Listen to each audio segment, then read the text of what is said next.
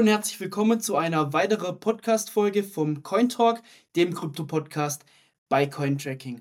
Heute haben wir einen ziemlich coolen Gast, denke ich mal, neben Moritz wie immer. Heute Martin Greitmeier, ähm, den CEO von Tangany. Aber erstmal herzlich willkommen hier. Danke für die ähm, Einladung. Gerne, gerne. Ähm, genau, aber stelle ich vielleicht an der Stelle doch erstmal äh, selber vor und ja. Klar, sehr gerne. Ähm, also danke für die Einladung, freut mich heute hier zu sein. Äh, Martin, mein Name, bin Geschäftsführer, Mitgründer bei Tangini. Wir sind regulierte Kryptoverwahrer aus München. Das heißt, wir beschäftigen uns den ganzen Tag mit äh, Kryptowährungen, mit digitalen Assets, mit Verwahrung, Blockchains und alles, was dazugehört. Äh, bin aber auch selbst privat sehr tief in der Materie drin. Ähm, während wir bei Tangini eher so die zentralisierte, regulierte Welt leben mit Banken und, und, und, und, Vermögensverwaltern und so weiter. Ähm, bin ich privat viel im DeFi unterwegs, ähm, über eigene Wallets und über eigene Aktivitäten. Heißt, in meinem Herzen schlagen beide, äh, beide Herzen, äh, in meinem Bus schlagen beide Herzen, aber die regulierte Welt, aber die unregulierte Welt. Ich liebe das Thema einfach, bin seit 2017 im Blockchain-Umfeld unterwegs und ähm, genau, kenne euch ja natürlich auch schon länger, Cointracking. Ähm, gerade im Steuerbereich äh, natürlich ein sehr hilfreiches Tool und Lösung in dieser immer noch ein bisschen unübersichtlichen ähm, ja, steuerlichen Landschaft, die wir in Deutschland teilweise noch haben. Und genau, freue mich heute auf den Austausch mit euch. Genau, äh, sehr nett. Ähm, ja, wie äh, kamst du vielleicht äh, überhaupt in Crypto-Space? Ähm, du hast gesagt 2017.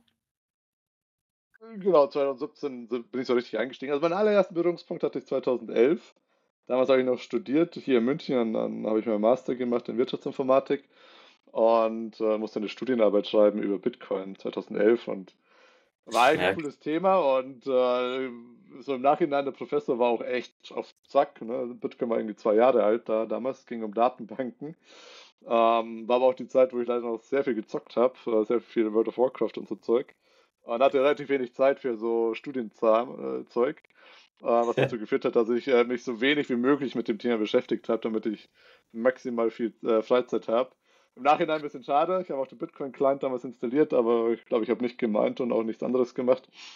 Und dann lange Zeit eben keine Berührungspunkte mehr mit dem Thema gehabt.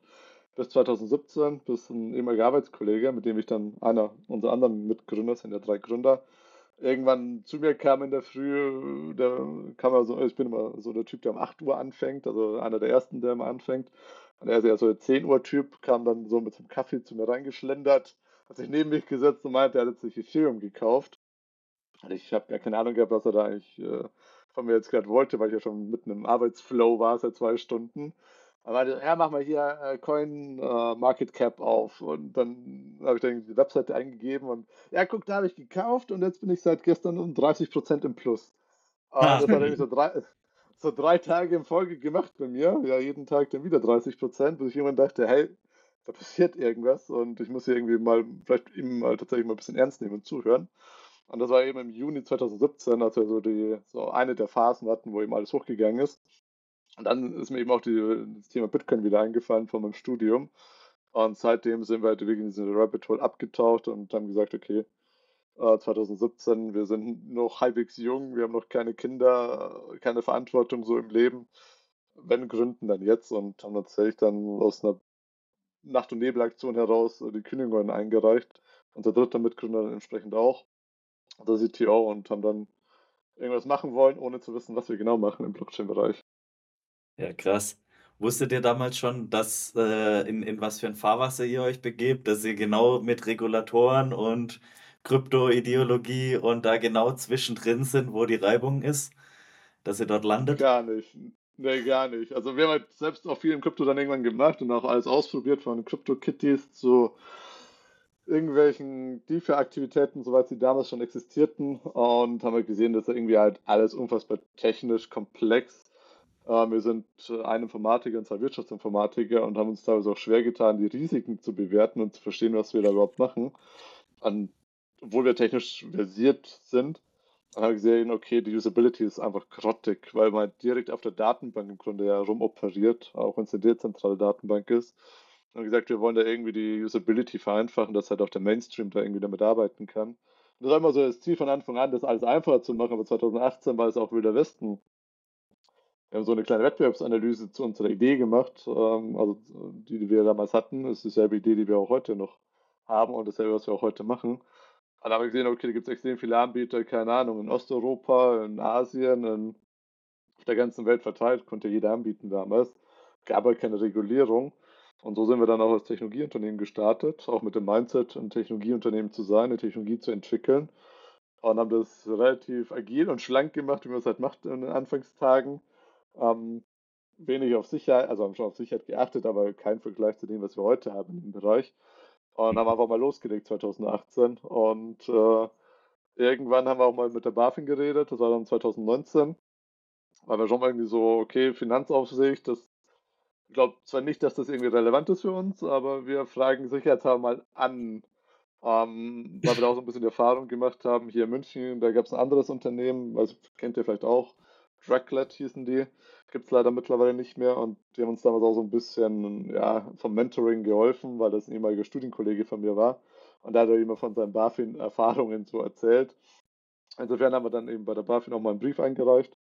Hat dann drei, vier Monate gedauert, bis wir eine Antwort bekamen. Und da stand im Wesentlichen drin, ihr könnt machen, was ihr wollt, so nach dem Motto. Aber hier kommt bald die fünfte Geldwäscherichtlinie und dann wird es ernst. Beobachtet das mal und dann haben wir uns eben mit dem Thema mehr und mehr beschäftigt und dann kam eben auch 2020 äh, die Kryptoverwahrung.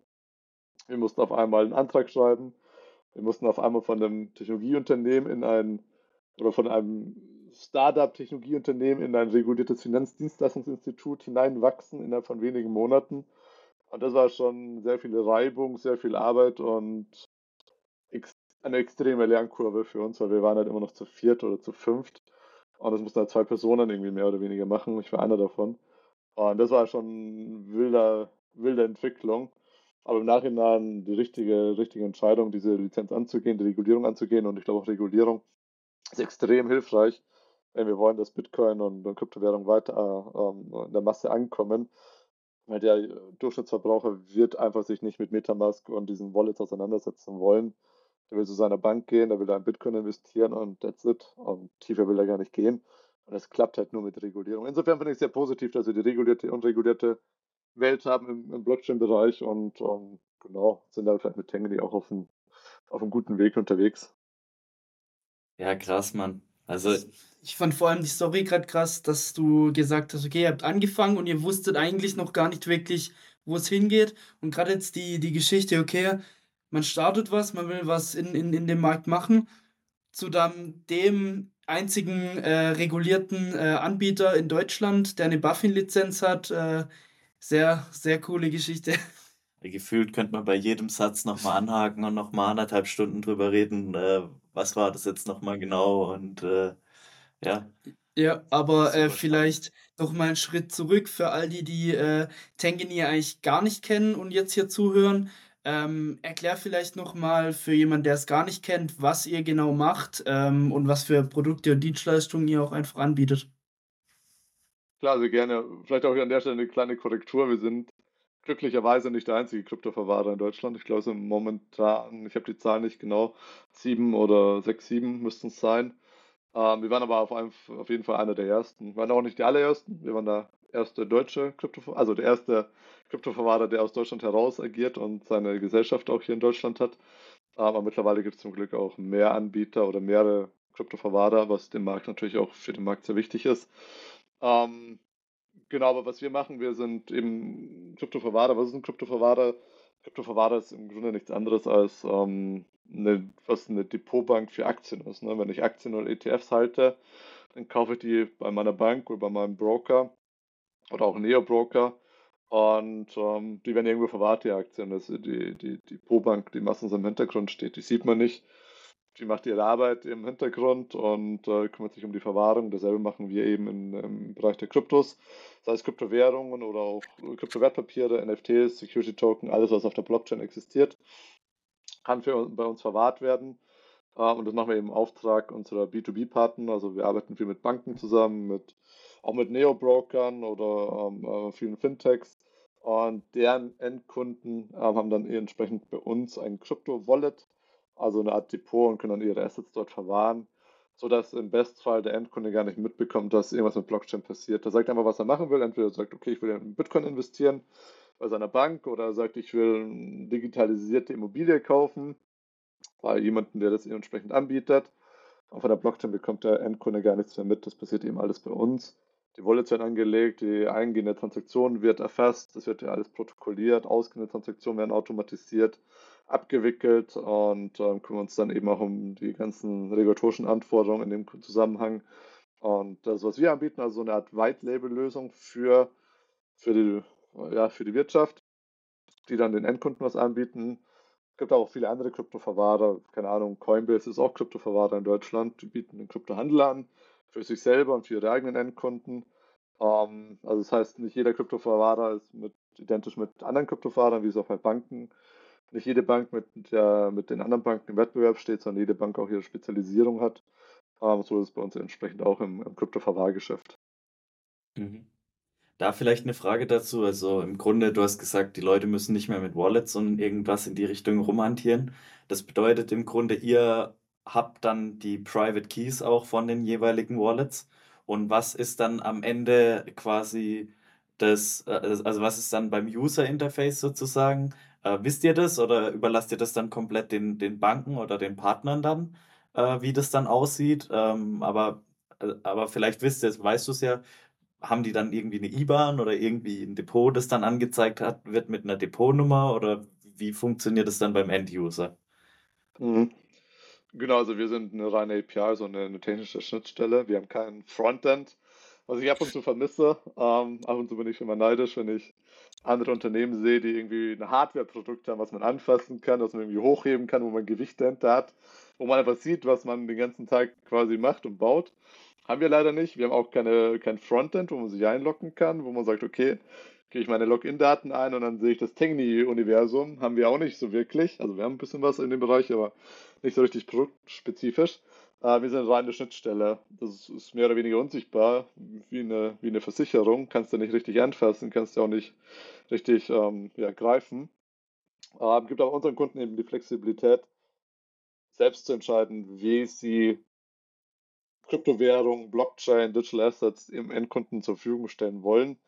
Und mit Banken ist beispielsweise so, die haben das Ziel, dass sich der Kunde im Online-Banking einloggt, hat dann sein IBAN-Konto, hat sein Depot für Aktien, ETFs und so weiter und hat dann noch einen neuen Tab und da steht einfach nur Krypto drauf. Und äh, auf diesem Tab kann er sagen, er will Bitcoins, Ethereum oder Ether oder was auch immer kaufen, geht direkt von seinen Euros weg und hat dann eben seine Kryptowährung auch ähm, in seinem, in seinem Online-Banking. Und das ist so eine Usability, mhm. wo halt auch wirklich der Durchschnittsbürger ohne Probleme in Bitcoin investieren kann, ohne sich mit irgendwas auseinandersetzen zu müssen, weil eben die Private Keys, wie du gesagt hast, bei uns liegen und wir uns um die Sicherheit der Private Keys kümmern und aber auch um die komplette Kommunikation mit den Blockchains und den ganzen Updates und, und, und Aspekten, die damit zusammenhängen.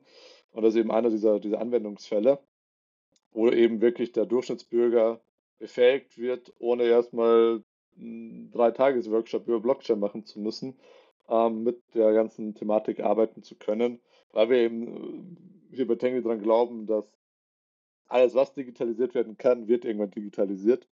Und äh, der Finanzbereich ist dann noch ein bisschen vernachlässigt worden in den letzten 20 Jahren, weil eben eine Technologie wie Blockchain gefehlt hat, der Layer. Der ist jetzt da. Die Regulierung geht in die Richtung und in 10, 20 Jahren werden Vermögen, nicht nur Kryptowährungen, auch Aktien, Immobilien, Währungen im Bestfall digitalisiert auf der Blockchain abliegen. Und dann muss eben auch die Masse Zugriff drauf haben. Und das geht eben nur, wenn die Technologie so weit wie möglich in den Hintergrund rutscht. Ne? Blockchain ist eine Datenbank. Mhm. Kein Mensch dieser Welt hat sich jemals gefragt, wie er bei Twitter direkt auf der Datenbank arbeiten kann. Das will keiner. Man möchte Twitter nutzen und nicht die Datenbank irgendwie anschauen. Mhm. Und das ist für uns auch Blockchain im, im Grunde dasselbe. Und das ist eben das, wofür wir bei Tengli arbeiten, um diese diesen Transfer, dieser, diesen Schritt eben zu, zu begleiten. Ähm, andere Frage mal noch. Kannst du konkret sagen, was für Kunden ihr jetzt habt? Äh, irgendwelche großen Kunden, was denke auch für viele Leute recht interessant ist. Wer nutzt denn da genau euer Produkt? Genau, ich kann ein paar nennen. Häufig dürfen wir sie leider nicht nennen. Da haben wir relativ strenge NDAs. Ähm, aber mit welchen, wo wir auch schon Pressemitteilungen gemacht haben, ist beispielsweise die äh, DWP Bank. Deutsche Wertpapierbank. Kennt man wahrscheinlich gar nicht so im, im Retail-Segment.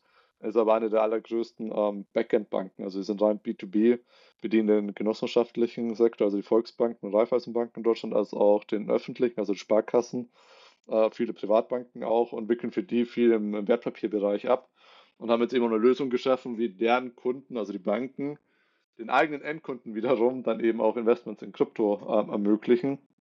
Das ist ein, einer unserer Partner, aber wir haben auch, äh, wen darf ich noch nennen, Baderbank hier aus München, V-Bank hier aus München, das sind auch sehr bekannte Banken im Bereich Vermögensverwaltung oder auch im, im diesen Neo-Banken, Neo-Brokerage-Segment, ähm, arbeiten auch mit Konzernen zusammen, wie, wie der Hugo Boss, ähm, genau ein paar anderen noch, die ich leider gar nicht nennen darf.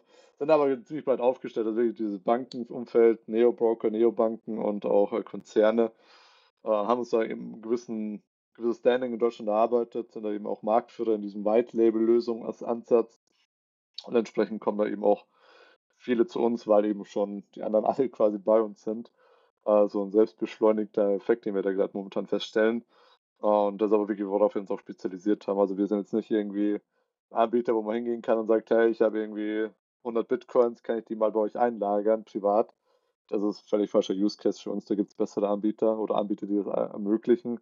Äh, auch mit kleinen Unternehmen tun wir uns mehr und mehr schwer, weil es einfach die Compliance, diese regulatorischen Anforderungen einfach nicht umgesetzt bekommen, die wir denen einfach mitgeben müssen. Ähm, das heißt, wir haben auch eine gewisse Mindestgröße, die wir mittlerweile benötigen, damit sich das überhaupt trägt für uns, von, von den Kosten her auch. Und das sind einfach immer mehr einfach die Bankenkonzerne und die größeren etablierten Player am Markt. Mhm. Gerade zum Thema Compliance, da muss ich jetzt vielleicht als Rechts-Nerd so im Team nochmal kurz einhaken. Ähm, erst, äh, wir machen es ganz einfach. Wie, wie war das als jemand, der A, sowieso aus der Technikecke kommt, das heißt, die, diese ganze Rechtsgeschichte, Paragraphen, äh, Anforderungen und so weiter eher sowieso nicht so das Thema war, zumindest bis, bis, bis es irgendwann wichtig wurde, da reinzukommen und wie ist es, wie ist es jetzt in der Umsetzung? Gerade auch, weil es ja wie alles im Moment in Krypto auch jetzt die Regulatorik eine ziemlich äh, variable Materie ist ähm, und man quasi das Gefühl hat, wenn man da drin ist, man muss immer noch oder man gestaltet mit ähm, und, und, und, und bildet den Use Case und bringt sich ein. Ähm, und es ist nicht so vorgegeben wie jetzt in irgendwie in der Aktienwelt, wo man wirklich schon, keine Ahnung, 80 Jahre Regulatorik hat ähm, und, und jeder einzelne Step äh, ganz genau definiert ist. Äh, erstens, wie, ist es, wie war das Gefühl reinzukommen und wie ist es im Moment jetzt da drin zu arbeiten? Ohne zu tief reinzugehen. Also das Gefühl, da reinzukommen. Ist auch bewusst, dass du ja nicht der Anwalt bist, der da die, der, der das quasi vorgibt, sondern du bekommst ja dann quasi die Anforderungen und musst es dann umsetzen. Ja. Genau, also der, der Schritt von wirklich einem Tech-Startup zu einem regulierten Institut, der war einfach brutal. Wir hatten eine Deadline mehr oder weniger von einem halben Jahr. Wir mussten da, sind drei Informatiker mehr oder weniger, also ich war noch der wenigste mit Schwerpunkt Wirtschaftsinformatik oder Schwerpunkt Wirtschaft aber wir hatten keine Vorerfahrung in dem Segment und haben am Ende, glaube ich, zwei oder vier Orten abgegeben an Dokumentation ähm, zu Themen, die wir von einem halben Jahr noch gar nicht kannten. Und äh, wir haben wirklich alle Informationen aufgesaugt, die wir irgendwie bekommen konnten. Was bedeutet das überhaupt? Also wir hatten ein, zwei Kontakte, die wir angehen konnten, die uns geholfen haben, dankenswerterweise. Ähm, wir mussten extrem viele Handbücher schreiben, Organisationshandbuch beispielsweise. da ist definiert, wer sind wir, was machen wir, was machen wir nicht wie gehen wir mit Beschwerden um, was sind unsere ähm, ähm, Richtlinien, was dürfen wir als Mitarbeiter akzeptieren, ab wann dürfen wir etwas nicht akzeptieren. Also wenn wir irgendwo sind, dürfen wir einen Kaffee annehmen, ja oder nein, ist es schon Bestechung oder nicht. Ähm, solche Themen mussten definiert werden. Aber auch wie verwahren wir, wo verwahren wir, was machen wir, wenn wir ausfallen. Also waren wirklich zwei A4 Orten an Dokumentation. Und wir hatten keine Ahnung, was wir überhaupt dokumentieren müssen. Es hieß, okay, hier ist eine Checkliste, da sind irgendwie 80 Punkte drauf. Und wenn ihr das habt, dann könnt ihr das einreichen und dann schauen wir uns das mal an hier auf der Aufsichtsseite. Und okay, was ist denn überhaupt ein Orga-Handbuch? Was ist denn ein, ein, ein Risikobewertungsmatrix? Was, was, ist, was ist BCM, also Disaster Recovery und so weiter? Keine Ahnung gehabt. Und ähm, ich, wir haben dann angefangen, alle Informationen zusammenzusuchen, die wir bekommen konnten. Alle genervt, die wir kannten. Ähm, Anwälte hatten wir relativ wenige. Wir wollten verstehen, was wir da überhaupt machen. Ja, wir hätten es auch auslagern können, wobei wir vielleicht auch gar nicht das Geld gehabt hätten dafür. Das heißt, wir haben wirklich 95% selbst gemacht. Wir haben uns die Themen durchgelesen, bewertet, abgeleitet, was es bedeutet für uns und dann umgesetzt, äh, weil wir einfach verstehen wollten, was wir hier machen. Ähm, hat aber auch, hat auch so kleine Aktivitäten wie, keine Ahnung, bei Google nach Orga-Hand, also Organisationshandbücher suchen. Gab die eine oder andere Bank, die haben die so nicht ganz so intern gehalten, die konnte man über Google ganz gut finden. Ähm, das ist eigentlich völlig, also ein sehr vertrauenswürdiges Dokument, was man jetzt eigentlich nicht so im Internet dann publiziert.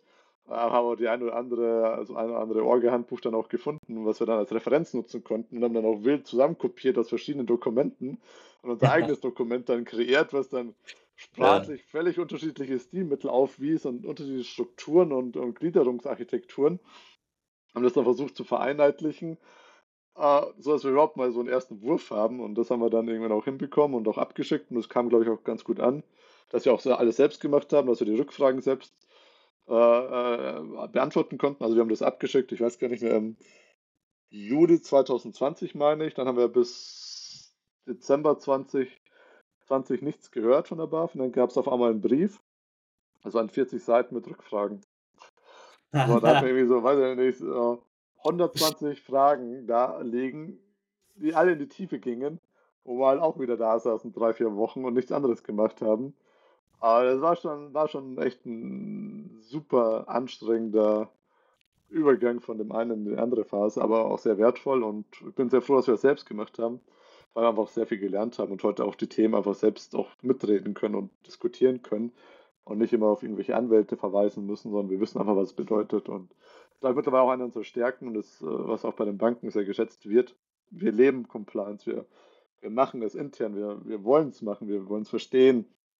Und wenn man das nicht, was gemacht werden muss, sondern was auch einen Mehrwert hat, und das mhm. kommt eben entsprechend auch an und das ist auch ein Asset heute, neben der Technologie, die wir haben, dass wir eben auch Compliance können. Und es kommt eben, wird auch entsprechend wertgeschätzt und honoriert am Markt. Insofern bin ich sehr froh über den Weg, den wir damals gegangen sind. Wir waren uns natürlich völlig unsicher, ob wir das hier, ob das der richtige Weg ist. Wollen wir überhaupt reguliert werden? Wollen wir vielleicht einfach eine Tech-Lösung bleiben und verkaufen einfach einen Kryptoverwahrer, unsere Lösung? Mhm. Ah, wäre auch ein Weg gewesen. Aber im Nachhinein war es der richtige, richtige Weg und um, ähm, bin froh darüber, dass wir gegangen sind und heute sagen wir, äh, das ist ein Kernteil unserer DNA-Compliance. Also es ist eine unserer vier Abteilungen, die wir haben und um, ähm, die haben relativ viel Macht bei uns, können auch Vetos einlegen gegen Produktentwicklungen, die wir planen oder Kunden, die wir onboarden wollen und so weiter. Also die können da schon entsprechend äh, eingreifen, wenn sie sagen, das passt vom Risikoprofil nicht oder das passt aus anderen Gesichtspunkten nicht, um hier einfach Tengen wirklich auf der Compliance-Seite zu begleiten. Und das ist natürlich auch der Vorteil für unsere Kunden. Wir haben, ich weiß nicht, 60 B2B-Kunden momentan. Äh, wenn wir einmal etwas umsetzen, dann profitieren alle davon. Also diese Dynamik im Markt, die du vorhin angesprochen hast, die ist äh, auch immens. Ne? 2020 Kryptoverwahrung, 2021 ähm, elektronisches Wertpapier, also Kryptowertpapier, 2022 Kryptowertetransferverordnung, 2023 Mika, ähm, 2024 wahrscheinlich noch nicht, aber PSD3 kommt bald. Es gibt noch ein, zwei andere Vorhaben, die ähm, unser, unsere Branche massiv beeinflussen werden. Also hier kommt wirklich im Jahrestakt. Und wenn das jeder selbst machen muss, das ist immens. Und wir machen das einmal und sagen, okay, wir haben jetzt Mika dann umgesetzt. Also haben wir noch nicht, aber werden wir dann irgendwann haben. Ja, wenn, wenn, die Zeit reif dafür ist, müssen wir auch. Erstens müssen wir das für uns selber machen, aber wir können es auch für unsere Kunden einfach bereitstellen. Die müssen es einfach nicht auf ihrer Seite machen. Und das ist natürlich auch ein Mehrwert, wenn wir das einmal für uns eh machen müssen. Das heißt, wir müssen es gut machen, weil wir es für uns selbst machen müssen. Aber wir können das dann eben auch unserem B2B-Kunden bereitstellen. Mhm. Ähm, und die wissen, wie man es in der, wir kommen ein Produkt in der Qualität, wie wir es auch für uns selbst nutzen, ähm, sodass eben auch bei der Aufsicht dann eben keine Probleme bekommen. Und mhm. das ist, mhm. glaube ich, eben eine Stärke von Tangany. Ja. Ihr seid ja der klassisch, also nach Mika jetzt, also ihr müsst ja erst ab 24 dann vorweisen, aber ähm, ihr seid ja dann quasi der klassische äh, Crypto Asset Service Provider, den die Verordnung quasi abzielt und, und, und, und äh, quasi regulieren will. Richtig? Genau, wir sind da mittendrin. Also vielleicht wer Mika nicht kennt, das ist äh, Markets in Crypto Asset. Ähm, Pendant dazu ist MIFID für Wertpapiere auf EU-Ebene in Harmonisierung der, der regulatorischen Anforderungen. Und Mika wurde ja damals gestartet, als Facebook Libra angekündigt hat, ne, als sie ihren Stablecoin, die neue Leitwährung quasi etablieren wollten. Da sind alle Aufsichten erstmal auf die Barrikaden gegangen. In der EU hat man eben Mika ins Leben gerufen, um Facebooks Libra zu verhindern. Das Projekt ist in der Zwischenzeit schon an anderen Themen gescheitert. Ähm, Also gibt es ja schon gar nicht mehr Facebook Libra. Ähm, aber jetzt haben wir Mika und Mika ist meiner Meinung nach sehr positiv, also eben haben wir den europäischen Binnenmarkt, den Digitalmarkt harmonisiert, sodass wir hier wirklich so einen, so einen ähm, ja, einheitlichen Standard haben in allen Ländern und gleichzeitig eben die zentralen Akteure auch reguliert, das heißt die Verwahrer, das heißt den Händler, das heißt den Vermittler, jeder, der irgendwie ein wichtiges, wichtige Wertschöpfung im Gesamtökosystem erbringt, ist reguliert und das bringt Sicherheit und das ermöglicht dann auch den institutionellen Anlegern, eben den Markt zu betreten. Und deswegen, wir begrüßen Mika und wir müssen es auch für uns selbst umsetzen und auch für unsere Kunden umsetzen. Haben da aber auch noch durchaus Zeit dafür, aber auch noch nicht ganz klar ist, wie die einzelnen Verordnungspunkte jetzt zu interpretieren sind. Da finden ja verschiedene Konsultationsphasen jetzt statt ähm, in der EU. Das sind jetzt, glaube ich, vier Phasen in den nächsten neun Monaten und danach gibt es noch ein paar Klärungsveröffentlichungen, wie denn die einzelnen Elemente zu interpretieren sind, die Anforderungen. Und dann geht Mika dann auch 2025 live. Du hast äh, Facebook und einen Milliardär angesprochen, der da eine Währung rausbringen wollte. Wir haben ein aktuelles Thema, einen neuen oder einen anderen Milliardär, der über der ein, so, äh, ein soziales Netzwerk gekauft hat und jetzt eine Währung reinbringt. Hast du dazu irgendeinen Take zu X? Ich privat finde das super unterhaltsam. Also ich bin ja viel auf Twitter und Reddit unterwegs, das sind so meine Kanäle. Und ähm, ich finde das besser als Kino, äh, mitzuerleben, wie irgendwelche Logos von heute auf morgen geändert werden, die Domain wird geändert, irgendwelche Features werden eingebaut, die keinen Sinn machen. Also ich finde das super spannend, aber ich glaube, da äh, hängt auch tatsächlich eine coole Idee dahinter. Ähm, X oder Twitter, ähm, wie es noch heißt, ähm, zu so, so einem, wirklich so, so ein Netzwerk aufzubauen, so ein Ökosystem aufzubauen, wo auch bezahlt werden kann. Ich glaube, so die Vorbilder sind, glaube ich, in China, WeChat und wie sie alle heißen, wo du dann einfach bei Twitter irgendwann deine Pizza bestellen kannst und dann einfach über Kryptowährung vielleicht auch bezahlst. Oder auch, keine Ahnung, irgendwie Wetten abschließen kannst über Twitter und es wird im Smart Contract dann gelockt und dann wird automatisch ausgewettet, wer hat gewonnen und der Gewinner publiziert dann noch ein, noch ein Statement auf, auf Twitter, ähm, dass er gewonnen hat. Keine Ahnung, also ich glaube, da kann man so coole Sachen bauen. Braucht halt ein bisschen, bisschen die Verrücktheit, die Dinge jetzt anzugehen und da ist halt Elon Musk vielleicht auch einfach der Richtige dafür, der dem einfach egal ist, was die anderen sagen, der das jetzt einfach umsetzen möchte. Kann klappen, kann nicht klappen, keine Ahnung, aber ich persönlich finde es unfassbar unterhaltsam. Ich freue mich auch schon auf den Boxkampf. Der Boxkampf, ja, ja. ähm, genau. Aber ähm, nochmal eine andere Frage, äh, zurück zu euch bei Tangany. Ähm, Gerade zum Thema Sicherheit, du hast vorhin auch schon mal angesprochen. Gab es da schon mal irgendwie größere Angriffe? Gab es da schon mal Sicherheitslecks bei euch in der Vergangenheit? Äh, was kannst du dazu uns erzählen? wichtiges Thema und ein Thema, das wir auch mit jedem Kunden besprechen. Das ist eine der ersten Fragen, die wir hören, ähm, Sicherheit. Und ähm, wir sind jetzt seit 2018 am Markt aktiv, also jetzt fünf, sechs Jahre, was in der Blockchain-Welt auch schon echt lange ist. Und seit wir aktiv sind, haben wir noch keinen einzigen Euro für unseren Kunden oder auch nicht unser eigenes Geld verloren, also hier 0 Euro stehen. Und auch bei den Anzahl der äh, erfolgreichen Hacks oder Angriffe steht auch noch eine Null äh, worauf wir sehr stolz sind und ähm, auch viel Geld und auch Ressourcen investieren, um, damit es auch in, in, Zukunft so bleibt, damit die beiden Nullen da eben auch erhalten bleiben. Aber natürlich werden wir auch angegriffen, ähm, das heißt über ganz banale Phishing-Attacken. Ganz am Anfang war es einfach so Massen-Phishing, was wir erreicht haben, aber die uns erreicht haben. Mittlerweile sind es schon auch sehr ausgereifte Angriffe, die wir da erleben, also auch personalisierte E-Mails, von gefakten Tangany-Domains oder auch Tangany-ähnlichen Domains. Ja, also mittlerweile haben wir auch echt viele Domains gesichert, wie tangany.co und so weiter, weil wir da eben auch ähm, aus so anderen äh, Domains dann äh, E-Mails erhalten haben. Mit Absender Martin Kreitmeier zu einem anderen Mitarbeiter, wirklich personalisiert, mit einem Link zu, keine Ahnung, Office 365 von Microsoft. Ähm, wir nutzen jetzt kein Microsoft und daher ist das immer gut erkennbar, aber auch zu anderen Themen, wo man schon irgendwie zwei, dreimal hingucken muss. Das heißt, ähm, es ist ein wichtiges Thema, wirklich die Mitarbeiter zu sensibilisieren, da ein gutes, gute Definition, Awareness zu haben und entsprechend auch über die Tools zu verfügen, um ähm, dann ähm, entsprechend reagieren zu können. Und aber da sehen wir schon, dass die Angriffe zunehmen, auch obwohl Tangany als Marke jetzt nicht so sichtbar ist, wir sind ja B2B only, ähm, merken wir schon, dass da die Angriffe zunehmen. Und entsprechend müssen wir auch weitere Ressourcen investieren. Wir haben ja auch viel Geld in die Hand genommen, um Versicherungen abzuschließen. Ja, also falls mal eine der beiden Nullen fallen sollte und äh, nichts ist für die Ewigkeit, ähm, dass wir dann, wenn mal was passieren sollte, dann eben auch über Versicherung verfügen. Sind auch der einzige Kryptoverwahrer in Deutschland, der wirklich eine Digital Asset Versicherung, also wo wirklich der Bitcoin, der bei uns liegt, versichert ist. Ähm, hat so kein anderer Anbieter im Markt. Also viele haben irgendwelche komischen Versicherungen, wo also nicht Hardware versichert ist oder irgendwie ganz spezielle Angriffsvektoren, also Szenarien versichert sind. Äh, wir haben wirklich eine Versicherung, wo der Bitcoin versichert ist, eine Art Einlagenhaftung.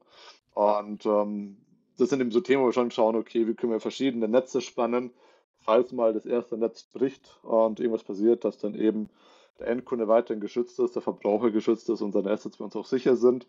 Und das ist natürlich ist wirklich sehr, sehr kostspielig, die ganze, ganze Apparatur dahinter.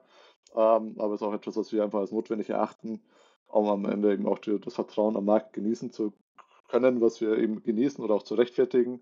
Und aber gleichzeitig dann eben auch ähm, gut abgesichert zu sein. Okay. Ähm, vielleicht noch eine andere Frage. Ich weiß, du wirst wahrscheinlich nichts dazu sagen können, aber äh, kannst du uns irgendwas sagen, wie viel äh, Assets ihr denn an der Management wirklich habt? Doch, da, ab und zu sagen wir es immer wieder mal. Ähm, ist knapp eine halbe Milliarde Euro. Ähm, da ist aber alles drin, ne? von Kryptowährungen zu Security Tokens, zu Kryptowertpapieren, zu NFTs, Stablecoins, alle anderen möglichen Spielarten der Blockchain. ist bunt gemischt und ähm, die genaue Verteilung, die geben wir nicht preis. Ähm, sind ja verschiedene Risikoprofile, die wir auch haben. Also Kryptowährung, wenn meine Bitcoin-Transaktion ausgeführt ist, ist sie ausgeführt. Das ist äh, irreversibel. Äh, Security Tokens sind häufig anders strukturiert, Smart Contract basiert, häufig auch nochmal so, ein, so eine Admin-Funktionalität eingebaut, dass man eine Transaktion rückabwickeln kann, falls irgendwas passiert. Da haben wir schon verschiedene Asset-Klassen mit verschiedenen Risikoprofilen. Und entsprechend haben wir auch dann die Versicherung designt, um da verschiedene Szenarien abzudecken. Und auch unsere komplette Architektur so aufgebaut, dass wir eben auch verschiedene Verwahrlösungen irgendwo haben. Und alle B2B-Kunden sind segregiert. Also wir packen nicht alles in eine, eine Wallet, sondern ist alles auf Hardware-Ebene segregiert. Ähm, also die verschiedenen Wallets in verschiedenen HSM-Modulen, also verschiedene Hardware-Geräte, Art Festplatten, um da eben die gute Isolation sicherzustellen, äh, um diese 500 Millionen eben schön zu verteilen nach links, rechts und so weiter. Okay. Ähm, Gibt es irgendwie ein äh, Profil, von welchen Assets ihr wirklich überhaupt euren Kunden anbietet? Oder kann ein Kunde, eine Bank jetzt auf euch kommen und sagen, wir möchten jetzt unbedingt aber diesen Shitcoin für, für unsere Kunden anbieten? Äh, Gibt es da irgendein Profil, wie ihr das Ganze angeht? Oder äh, wie läuft das Ganze ab? Genau, also wir haben eine Liste von Kryptowährungen, die wir unterstützen. Die ist relativ lang. Äh, was nicht dabei ist, sind Privacy Coins, also Monero, CK, Cash, äh, Ccash, wie es heißt. Ähm, also was so eben ein bisschen in der Schmuddelecke steht.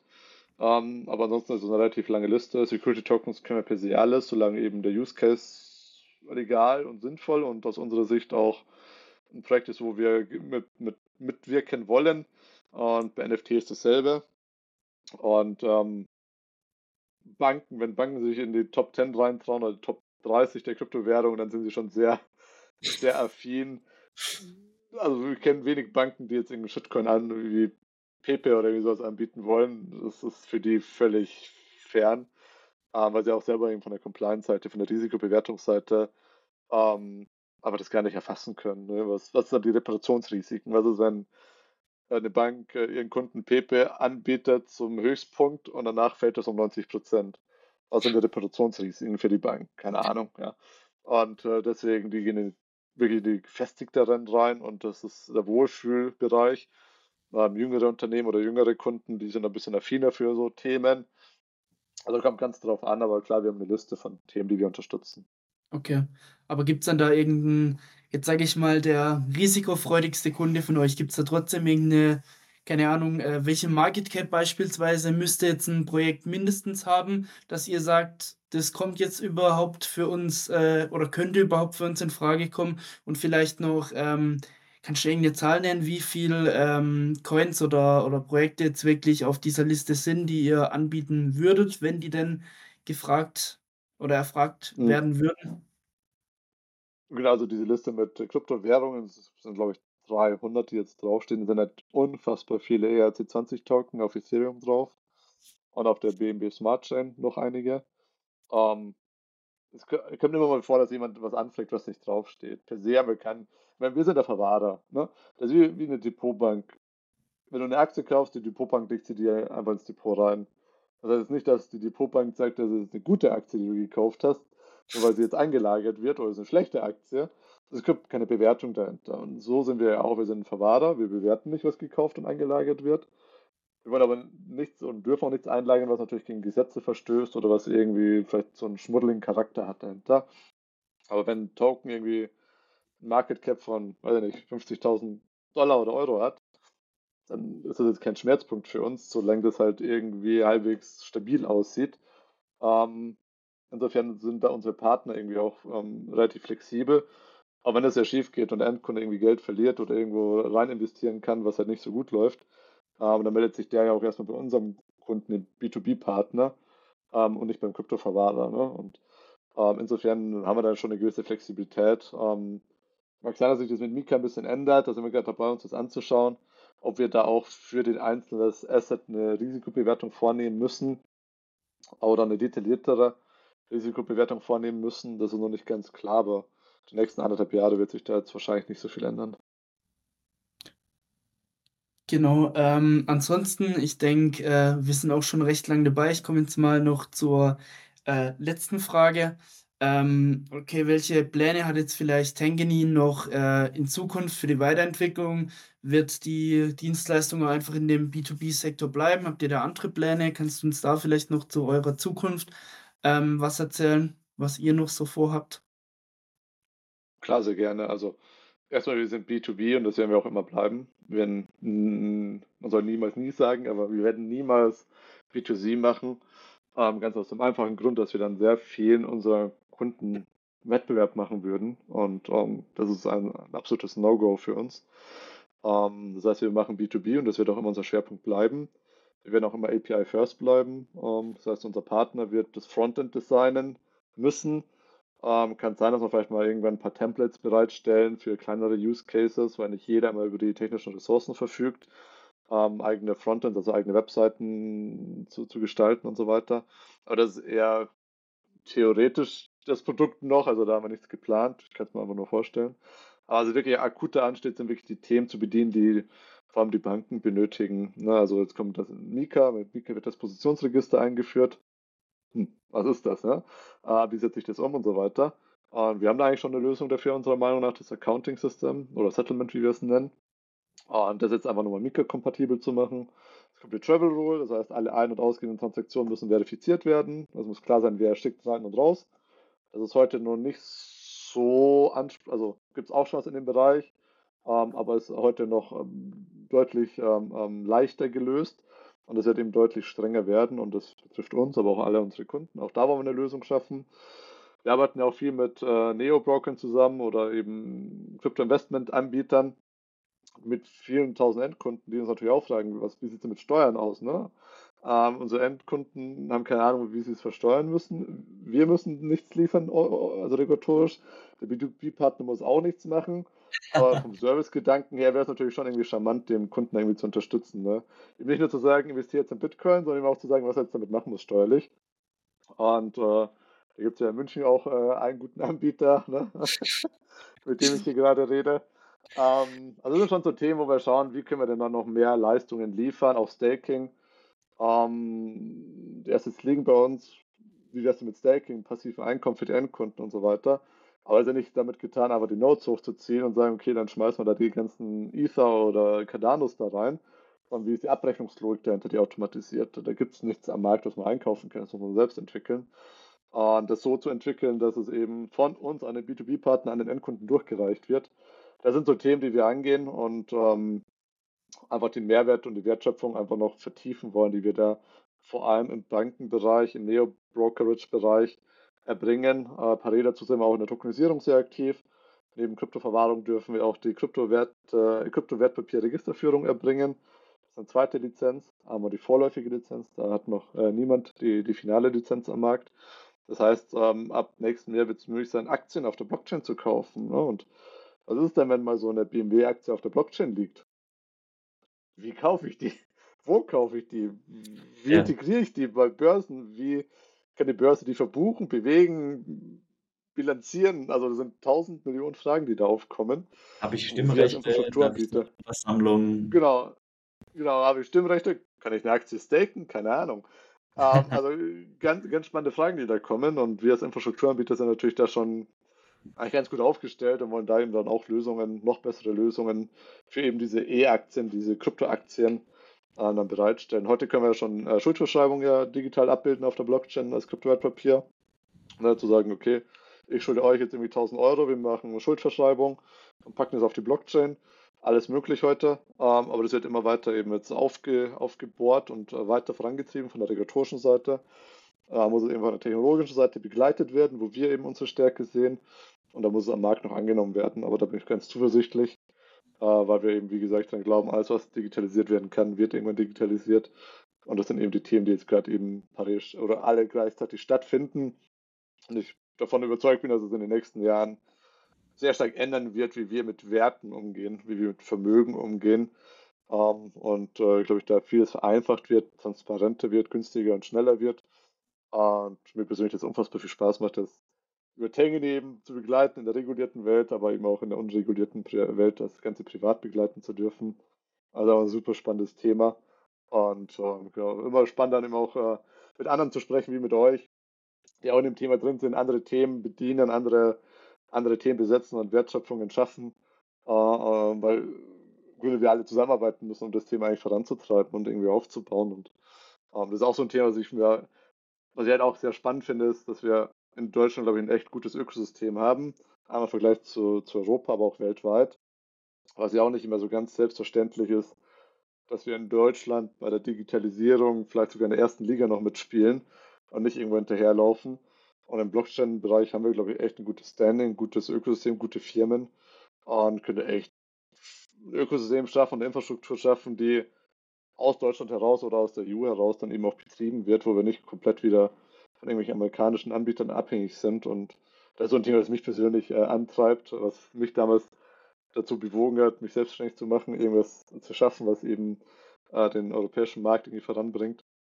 Und da ist die Entwicklung der letzten fünf Jahre unfassbar positiv, meiner Meinung nach, regulatorisch, technologisch, von der Marktadoption ähm, geht alles in die richtige Richtung und ich glaube, es sind die ganz, ganz vielen kleinen Schritte, die da notwendig sind, die wir alle gemeinsam machen und insofern ist äh, auch wichtig, dass eben die verschiedenen Player, wie wir jetzt hier auch, eben immer noch miteinander im Kontakt sind und äh, sich da auch gegenseitig dann äh, begleiten.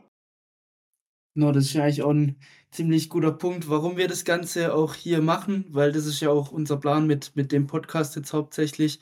Äh, einfach gerade diese Leute vor allem erstmal äh, in Deutschland und dann aber auch äh, europaweit einfach mal ein bisschen erstmal eine Plattform zu bieten und auch einfach über die Dinge zu sprechen, weil ich finde, wenn man es dann wirklich verwendet, äh, mit Krypto, dies, das. Man kriegt auch gar nicht mit, was wirklich im Hintergrund passiert. Und jetzt allein, weil wir jetzt recht viel Kontakt hatten äh, mit Leuten, die hier noch im Podcast sein werden, was einfach schon, gerade in Deutschland vor allem, finde ich auch äh, wirklich in, im, im Kryptomarkt äh, schon passiert, finde ich extrem krass. Hätte ich auch früher gar nicht gedacht. Deswegen. Absolut. Ich meine, ihr seid ja eh schon ewig unterwegs. Ne? Also euch habe ich, glaube ich, 2017 schon damals noch privat äh, gesehen. Ähm, also ihr seid ja der, einer der, der Alteingesessenen, würde ich fast schon sagen. Wir sind ein bisschen jünger da in dem Bereich. Aber mittlerweile haben sich da echt viele, viele äh, gute Unternehmen gebildet. Viele sind auch gescheitert oder viel mehr sind auch gescheitert. Ähm, aber wirklich die belastbaren Geschäftsmodelle, die behaupten sich und setzen sich durch. Und ähm, da seid ihr aber wirklich ja einer der Alteingesessenen. Genau, wir haben ja dieses Jahr zehnjähriges Jubiläum gefeiert. Ja. Und ja, Krypto-Dinosaurier äh, hier.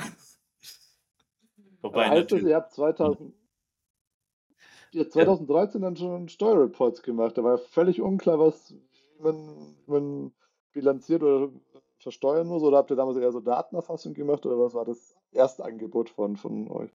Also wir müssen natürlich sagen, äh, also von wir können wir nicht reden, das war alles Dario zu der Zeit. Ähm, und auch für einen sehr großen Zeitraum von diesen zehn Jahren war es wirklich äh, nur Dario. Ähm, also da nochmal ein kleines Shoutout. Ähm, aber im Grunde war es einfach nur eine Zusammenführung von Daten, damit man halt irgendwie dann einen Profit oder einen Loss hat, damit man nicht mehr mit der Excel-Tabelle arbeiten muss. 2012 hat er angefangen zu programmieren und 13 ist er dann live gegangen. Und dann hat er halt mit seinem Bitcoin-Stammtisch, den es da in München gab, halt das dann immer kontinuierlich weiterentwickelt auf die Anfragen, die gekommen sind, einfach nur, damit man das mal alles zusammengefasst hat und dass man irgendwas, irgendwas äh, dann zur Verfügung gestellt hat. Und dann äh, Learning by Doing, äh, dann Stück für Stück hat er das dann weiterentwickelt zu dem, was es halt heute ist, ja. Das ist beeindruckend. Das heißt, am Anfang war es einfach nur eine Portfolioauswertung, ne? irgendwie gut 2013, das war viel Bitcoin und Ethereum gab es, glaube ich, ja noch gar nicht. Ja. Ein paar so Bitcoin-Forks gab es noch, Dogecoin und so weiter die zusammenzuführen und so eine, so eine Ergebnisbewertung zu machen, Gewinn, Verlust. Okay, und dann ist es organisch gewachsen. Ich meine, die Webseite zeigt ja, dass es sehr organisch gewachsen ist. Ja. aber die Webseite ja. ist sehr, sehr voll. Ähm, aber okay, ja, sehr spannend. Genau, aber ja, bevor es jetzt auch noch zu lang wird, wir haben heute auch schon wieder eine sehr lange Folge geschafft, aber äh, mega interessantes Thema. Ich glaube, wir hätten auch stundenlang äh, über die Themen sprechen können. Ähm, erstmal bedanke ich mich bei dir nochmal, Martin, dass du da warst. Und ähm, wir verlinken natürlich auch Tangany unterm Video ähm, und in den Beschreibungen. Ähm, genau, danke für deine Zeit. Und äh, wir sehen uns in der nächsten Sehr, sehr gerne. Genau.